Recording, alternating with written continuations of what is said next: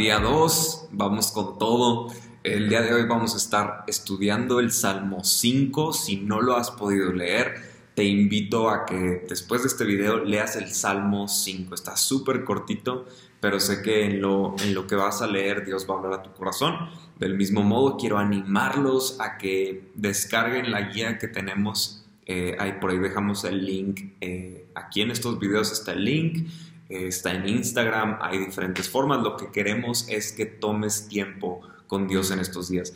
Entonces yo les decía de forma de broma el domingo de que ahora sí que por todos lados, en el podcast, video, en el post de Instagram, en Facebook, en la guía, estamos intentando que tomes el tiempo para buscar de Dios Sé que lo van a encontrar, sé que van a encontrar guianza y pues muchas gracias que estás aquí conectado.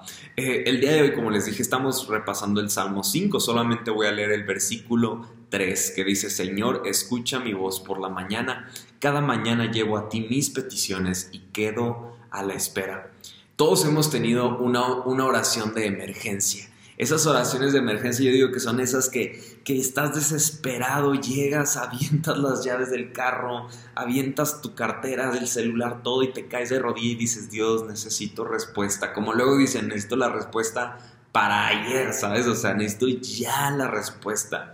Y, y esas esas eh, oraciones de emergencia.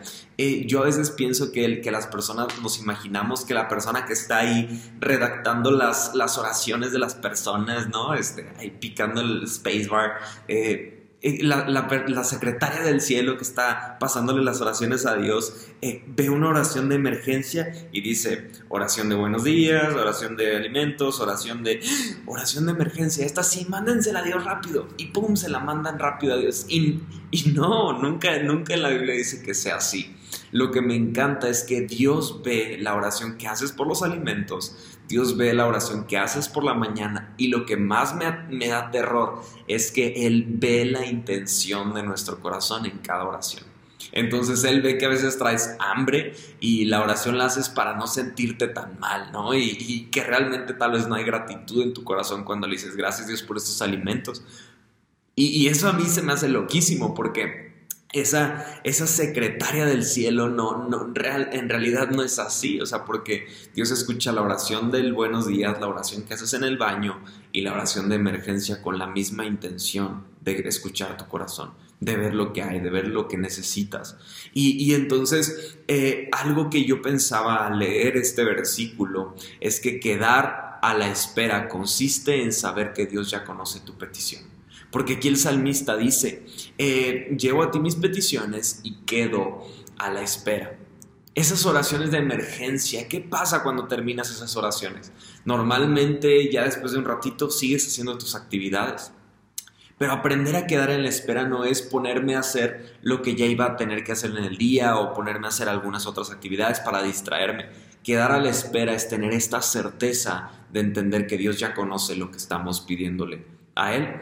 Y quiero contarles una historia bien rápida, pero eh, esto pasó hace cinco años, bueno, ya van a ser seis años, pero eh, ocurrió, no, cinco años, sí, cinco, ya no sé cuánto. El chiste es que fue hace un par de años y esto ocurrió cuando yo estaba viviendo aquí en San Luis y por cuestiones de trabajo y de la universidad tenía que irme a otra ciudad y entonces Dios abrió las puertas y todo lo que sentimos, lo que Dios ponía en, mi corazón, en mi pastor, en mi familia, en mi eh, ex jefe de trabajo, era que sí, que me fuera a Monterrey. Entonces me fui a Monterrey y estuve ahí trabajando, estuve empezando mis actividades y en menos de cuatro meses me dicen, te tienes que regresar y terminar la carrera en San Luis. Y esto implicaba que algunos de los compromisos que había estado adquiriendo, pues los iba a tener que entregar en Monterrey. Y, yo no que me aferrara a la idea de vivir allá, pero había mucha seguridad y certeza cuando yo puse mis planes en Dios de que era tiempo de irme. Y entonces yo estaba en una confusión porque hablé con mi mamá, hablé con mi pastor, con Fer, que lo tuvimos ayer aquí en los devocionales, hablé con algunos amigos, hablé con, con, Nate, que aquí se conecta con nosotros, eh, hablé con varios y yo les decía, ¿qué hago? Y todos me decían a, a unísono, unísono, al unísono, sí, al unísono me decían de que regrésate, regrésate, regrésate. Y yo decía, es que ¿cómo me dicen eso? Y, y, en verdad podría parecer que me estaba aferrando a la idea de quedarme allá, pero, pero yo le decía a Dios, es que yo sé que tú me dijiste que era el tiempo de ir a Monterrey.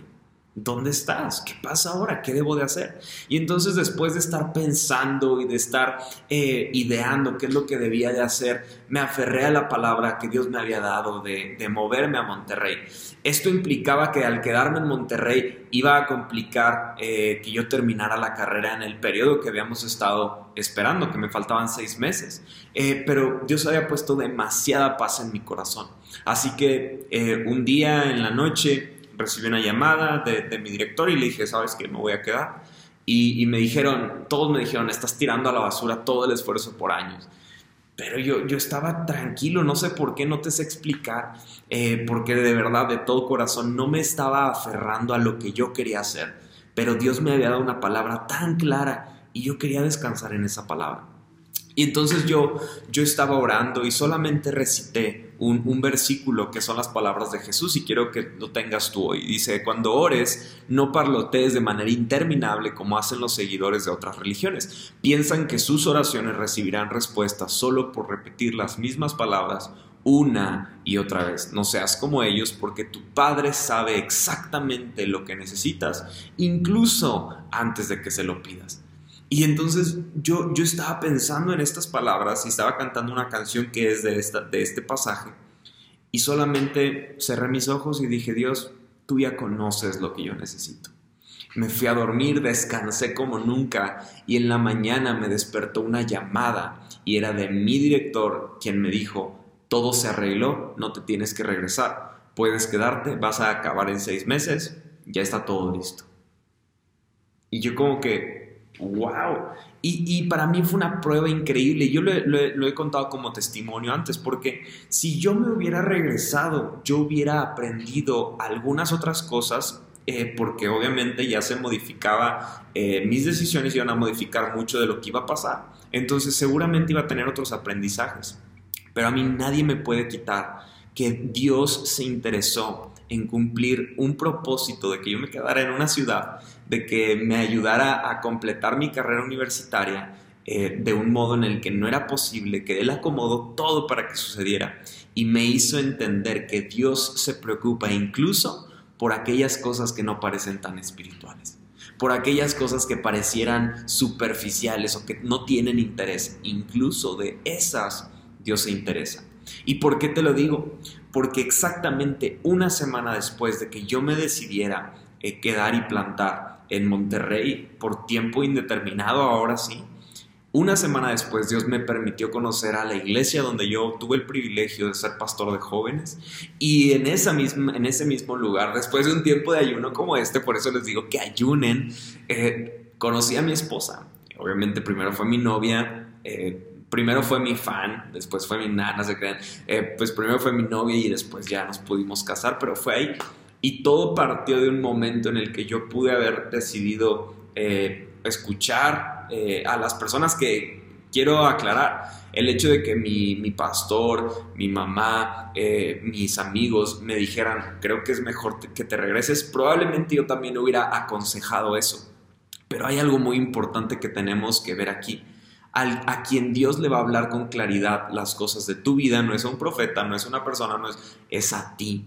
Y si tú y yo nos aferramos a la voz de Dios, podremos en estos momentos en los que incluso personas que nos aman nos den cierto tipo de consejos, si tú estás eh, bien en tu caminar con Dios, si tú estás escuchando su voz, tú podrás ser guiado en medio de estos tiempos de decisiones difíciles. Entonces, algo ocurrió en mi fe, yo pude estar en paz quedando en la espera. Y finalmente el verso 11 y 12 de este Salmo 15 dice que se alegren todos los que en ti se refugian, que canten alegres alabanzas por siempre. Cúbrelos con tu protección para que todos los que aman tu nombre estén llenos de alegría, pues tú bendices a los justos, oh Señor, los rodeas con tu escudo de amor. Que tu amor por Dios traiga alegría constante a tu corazón y que en medio de la espera tú puedas estar en paz y con gozo sabiendo que Dios está contigo.